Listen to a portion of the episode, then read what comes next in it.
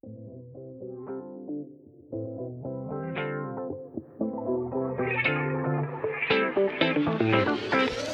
hey, hey, yo soy Will y les doy la bienvenida al tercer episodio de Play the List. Muchas gracias por estar aquí. Les mando un saludo muy especial al rincón del mundo desde el que estén escuchando. Y hoy aquí tenemos a un personaje que muchos pueden conocer por su trabajo en una agrupación muy muy popular en Colombia y Latinoamérica llamada Piso 21, pero que desde hace un año emprendió su carrera como solista y recientemente lanzó una canción titulada Pa' ti que ya está disponible en todas las plataformas digitales para que ustedes las puedan disfrutar.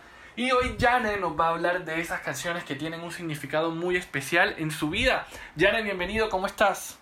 Hermano, bien, aquí en la casa, trabajando mucho, eh, haciendo mucha música, eh, pintando, estaba haciendo de todo. O sea, ya, realmente como que es como si nada hubiera pasado porque seguimos trabajando. Y también es un momento como para encontrarse uno mismo, hermano. Todo, o sea, todo el mundo en este momento le está dando la oportunidad de poderse uno conectar como con, con, con la realidad eh, y, y, siento que es una oportunidad muy, muy buena para que todos estemos como en sintonía. Y cuando todos terminemos esto, pues hagamos lo que siempre soñamos de hacer lo que siempre quisimos hacer en nuestra vida. Y por ejemplo, para ti es como un abrebocas de eso. Es como, ¿sí me entiendes? Como todo es imaginación, creatividad por medio de una llamada. Y si entra en crisis, llama cuando quieras caer, que aquí estoy para ti. Y todo es como yo le hablo. Es una canción para pa, ellas, ¿me entiendes? Claro, bueno, vamos a hablar un poco de, de esas canciones que han influenciado y que han moldeado un poco a quién es Juan David Castaño. si, si, te parece, empezamos de una. Em, ¿Cuál dirías tú que fue como esa primera canción que tú recuerdas que te hizo amar la música? O la primera canción favorita de tu vida, tal vez. La primera canción favorita de mi vida fue Michael Jackson, Billie Jean.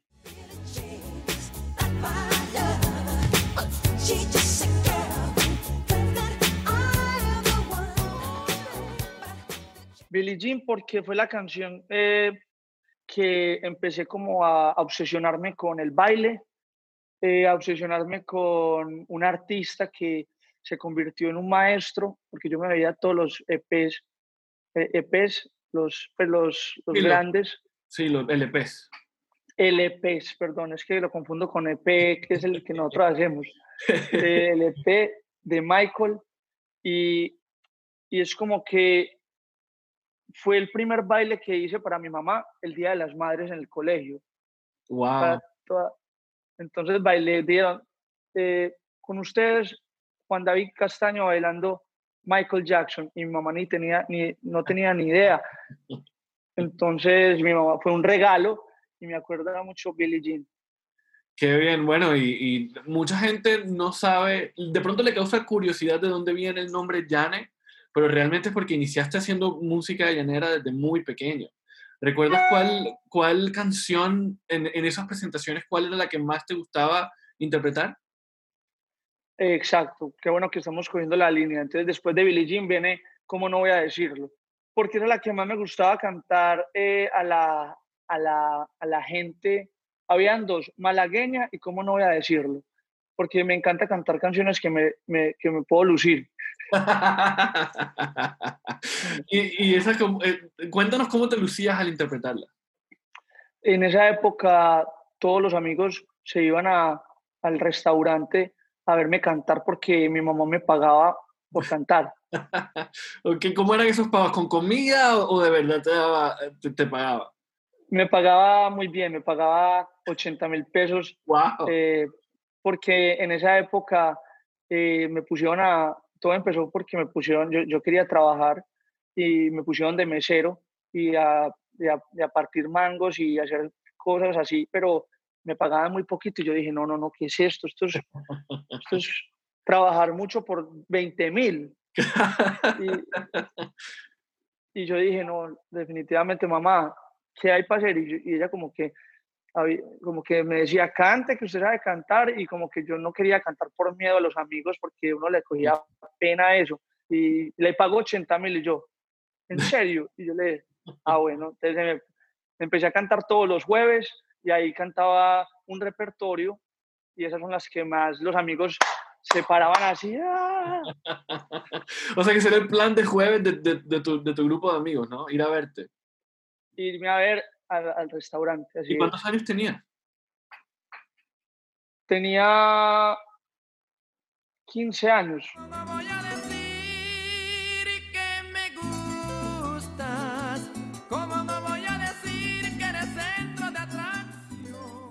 ¿Por cuánto tiempo estuviste ahí cantando en el restaurante? Eh, a ver, lo que pasa es que el restaurante tuvo varias etapas. Uno, cuando mi papá estaba vivo y ahí tocaba maracas y era de sombrero, pero no cantaba y, y bailaba joropo. Eh, ya luego mi mamá, que se tuvo el restaurante y, y fue la, la, que lo tuvo mucho tiempo más, ahí sí empecé a cantar eh, y fue por hasta los 16, algo así, que ya, ya llegó el, bueno, te puedo decir que antes de eso también hubo una etapa de mi, de mi vida que, que, que me metió en, en, en, un mundo del hip hop y el reggaetón. Entonces, todos los temas de reggaetón o de hip hop de la época, yo bailaba breakdance, eh, eh, freestyle, eh, me acuerda mucho esa época de Bon Thugs and Harmony, de reggaetón, todos los clásicos de, de Héctor y Tito, Don Omar, Yankee, toda esa etapa fue increíble, la champeta, la, la, raga también marcó. Pero después de, de, de, la parte de la etapa de música llanera, llegó la época de rock. Mi mejor amigo me le encantaba Guns N' Roses. Ok. Y, y, me, y se volvió mi banda favorita. November Rain, eh, Patience, eh, Don't Cry. Eh, yo creo que Guns, Paradise City Guns también hace parte, gran parte de un impacto musical en mi vida.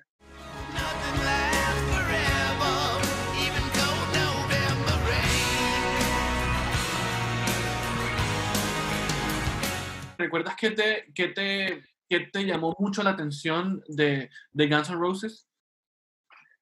Lo que, me, lo, lo que a mí siempre me ha marcado de Guns N', Guns N' Roses eh, pues lo que, ¿cómo te explico? Lo que a mí me llama la atención en los artistas es lo que generan frontman como Axel Rose, como eh, Robert Plant, como Michael Jackson, como eh, Freddie Mercury, que son unas grandes bandas con unos grandes personajes que hacen que todo sea mágico. Entonces ellos tenían magia y yo siento que, que yo, yo, he vibrado siempre con ese tipo de magia y cuando yo me paro en una tarima, yo, me, yo desde mi identidad siento que tengo eh, como, como una conexión así.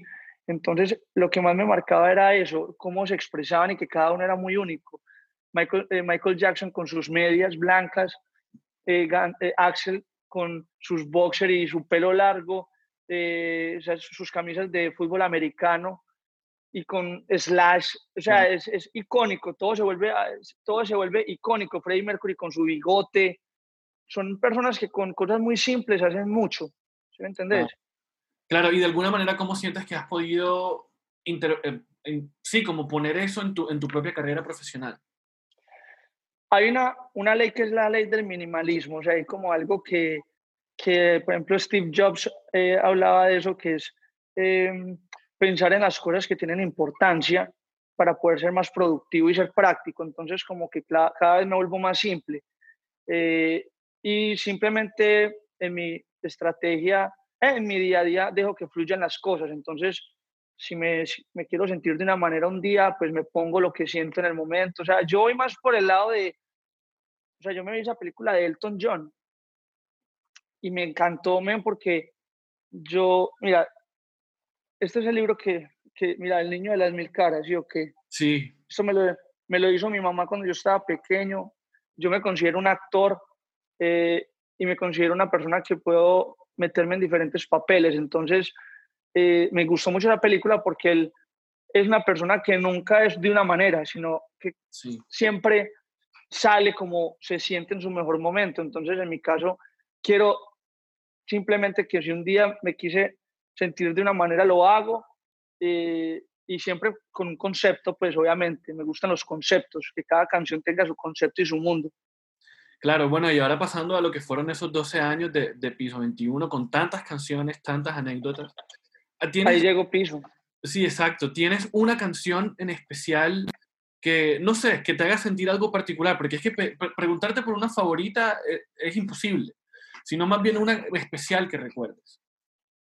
Tengo dos, eh, Me llamas y Puntos Suspensivos. O sea, son canciones como, como que marcaron ese momento, que fue como en su momento lo que yo siento que siempre soñamos hacer eh, y se logró. Y, y pues venía influenciado en esa época de, de, lo que era el pop eh, mexicano clásico, como Sin Bandera, Camila combinado con los ritmos, en su momento eh, como el kizomba y toda esa clase de cosas y, combinarlos. Entonces, como que marcó mucho porque nos dio la oportunidad de empezar a crear una identidad musical. Claro, y, me llamas particularmente por, por qué? O sea, ¿a dónde te lleva eh, Me llamas? Me llamas me, me lleva a uno de los momentos más importantes de mi vida. Yo cuando yo escucho, cuando nos entregaron Me Llamas, yo estaba en, en Miami eh, con ellos, nos fuimos de un paseo y por esos días Balvin me llamó y me dijo, hey, Jane, marica, vos cumplís años el 20 de enero, cáeme aquí a Los Ángeles, entonces que te tengo una, una, pues algo, una sorpresa que te va a gustar mucho. Y era un concierto que él tenía junto a Justin Bieber y él cantó Sorry eh, con, y me invitó a cantar los coros. Y después de eso terminamos en la casa de Justin y después fuimos donde Post Malone y después fuimos donde Kanye West y, y estaba Justin, todos grabaron, Change the Rapper, eh, Big Sean, eh, estaba eh, Sweet Beats y eso fue un gran momento que impactó mi vida porque en esa época con Me Llamas y con todo eso pues nos dio la posibilidad de, de que el mundo se abre, o sea, ¿me entiendes? El mundo se abre y fue una canción que la, la, empezamos a percibir como mundial, ¿me entiendes? Claro. Y sonaba mundial. Y, y, esa experiencia como tal, que fue hace, imagínate, eso fue hace cuatro años, pues siempre la he visto como algo que me cuando uno tú ves estos grandes cantantes y, y, gente de la industria enorme, te da la posibilidad de, y es lo que Balvin ha hecho, que te ayuda como a ver que todo es posible, te, te abre un mundo y no te, y no te encasilla de, de, tu, de donde tú vienes, ¿me entiendes? Creo que es mi información.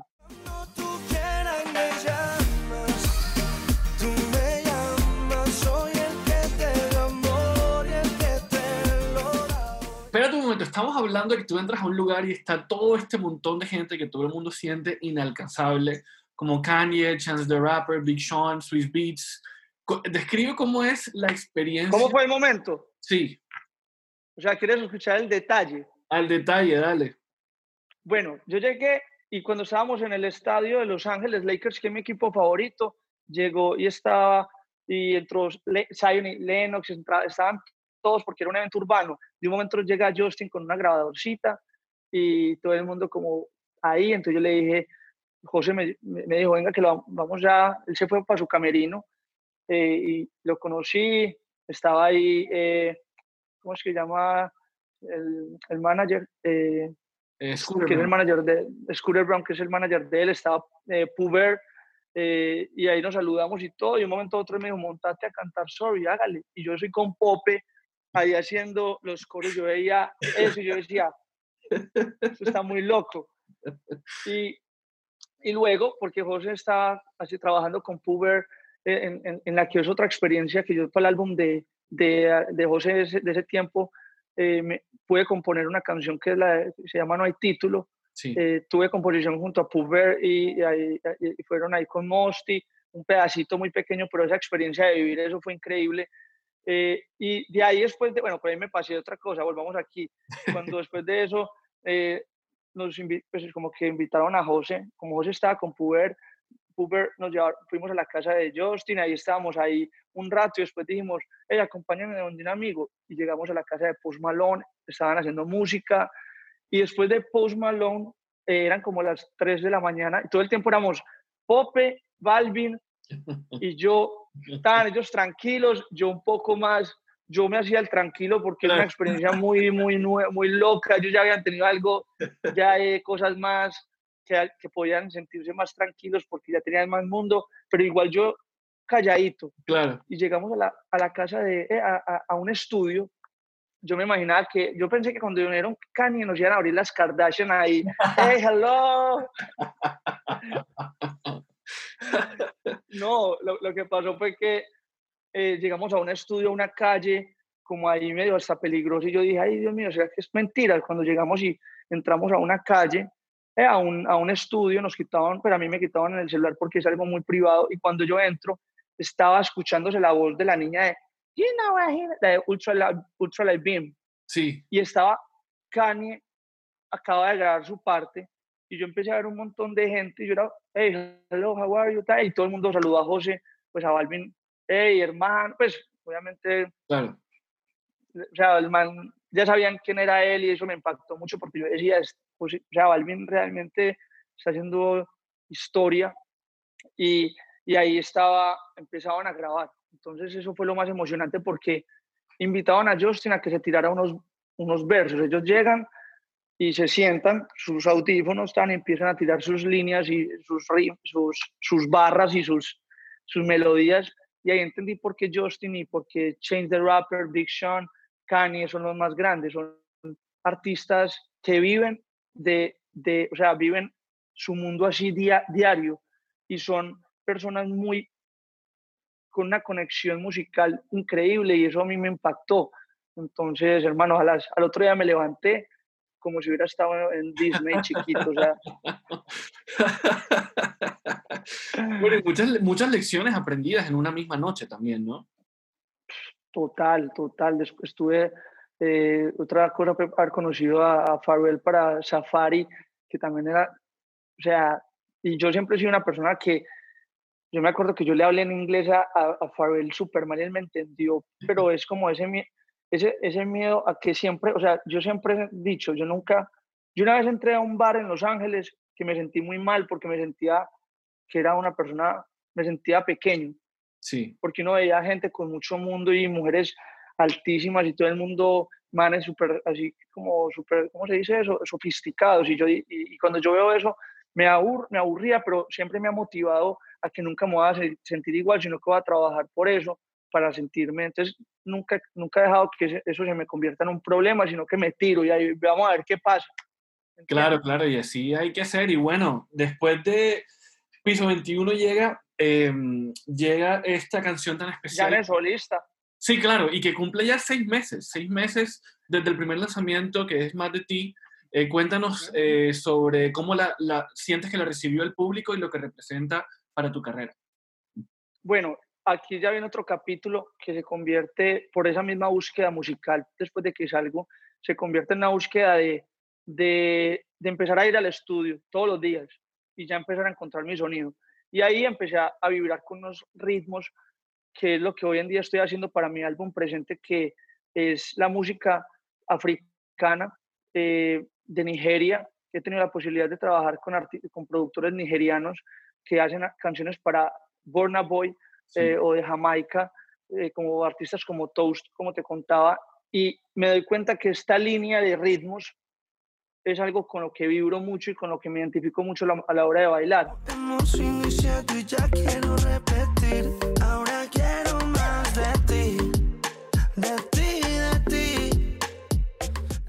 Y también me empezó a conectar con música como de, de Mac Miller, Masego, eh, música, obviamente Justin Bieber en estos momentos siento que está, es un RB muy fino, sí. que me gusta mucho lo que está haciendo en su último álbum, es increíble y, y, y es, en estos momentos siento que encuentro, encuentro otro capítulo donde estoy entendiendo un sonido y, y, y, siento que todo tiene una identidad. Entonces, en la música que estoy haciendo, pues vas a ver ritmo de dancehall, afrobeat y todo eso, y con ritmos como el soul, jazz, el bolero, y, los estoy uniendo, que digamos que mi intención no es ser diferente, sino ser yo mismo.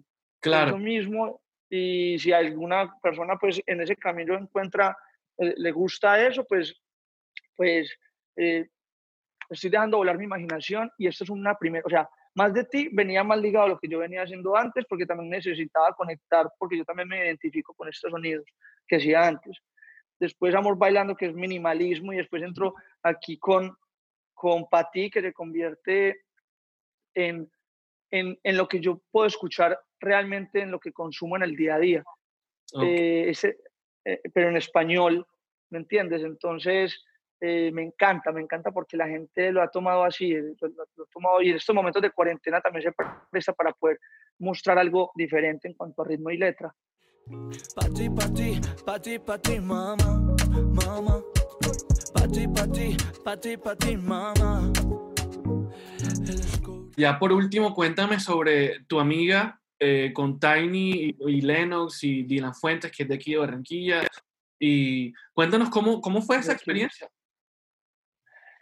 Yo llevo trabajando para presente varias canciones con Tiny, que Tiny tiene un equipo muy especial que es Tiny, otro que se llama Albert, que son músicos, eh, o sea, es, es, una mezcla muy especial, Albert, eh, Chris, eh, de J, hacen un equipo increíble y eso me gusta porque pues me he podido conectar mucho, poder soñar en que si yo quiero hacer un ritmo y después le quiero meter un piano que suene a eso y, y, y, dejarme llevar y que me entiendan, porque de eso se trata. Muchas veces uno se limita porque el productor o es urbano o es de pop. Entonces uno como que, hey, pero si yo quiero hacer esto, no, pues es que y no, es porque pronto no, no se puede hacer o no tienen el conocimiento, pero a mí me encanta mezclar esos mundos. Entonces con ellos he trabajado varias cosas para presente y en una de ellas me dijo, eh, me dijeron, hey, Janet, ¿te hacer un reggaetón? Yo como tal crecí con el reggaetón, es una de las grandes influencias. Eh, the kids that grow up on reggaetón, los niños que crecieron con el reggaetón, y, para mí era como que, hey, en serio, o sea, bien, o sea, vamos a darle, yo me voy a meter porque, o sea, para mí Jay Killers, eh, Lennox y Dylan son más urbanos y, su especialidad es ahí, era un reto, y me monté en, una, en, un, en, en, en un chanteo y hice mi parte y me encantó y obviamente pues siento que toda la estética que ellos tienen para mí es muy fina. Me encanta el video, me encanta la, la, como la parte gráfica y es muy también por lo que estoy haciendo con, con Más de Ti, Amor Bailando, con Pati, que todo tenga como una coherencia estética.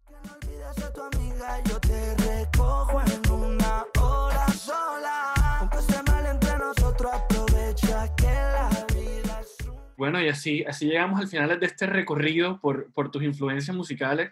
Muchas gracias de verdad por, por tomarte un tiempito para, para, contarnos un poco sobre, sobre lo que ha sido tu experiencia de vida y lo que estás logrando con, con tu carrera. Hermano, muchas gracias a vos, qué buena entrevista, me la disfruté. Gracias, Jane, y gracias a los estudios Room Barranquilla que se encarguen de la edición del podcast. Agradecimientos especiales también para Melissa Simmons, encargada del look and feel de la cuenta de Instagram, que si no la han visto, no saben lo que se están perdiendo, no sé qué piensan de la vida. Vayan ya, arroba play con DA intermedia, síganla, den like comenten, quisiera saber qué opinan de los episodios que han salido hasta el momento y también quisiera saber quiénes son esos personajes que ustedes quisieran que estuvieran aquí en Play the List hablando de esas canciones que tienen un significado muy especial en sus vidas. Aprovecho también y los invito para que se suscriban en Spotify y en Apple Podcast y así no se pierden de la notificación cada miércoles del nuevo episodio para que no se pierdan absolutamente nada, ningún detalle porque esto va a estar bueno. Yo soy Wills, nos vemos la próxima semana, chao.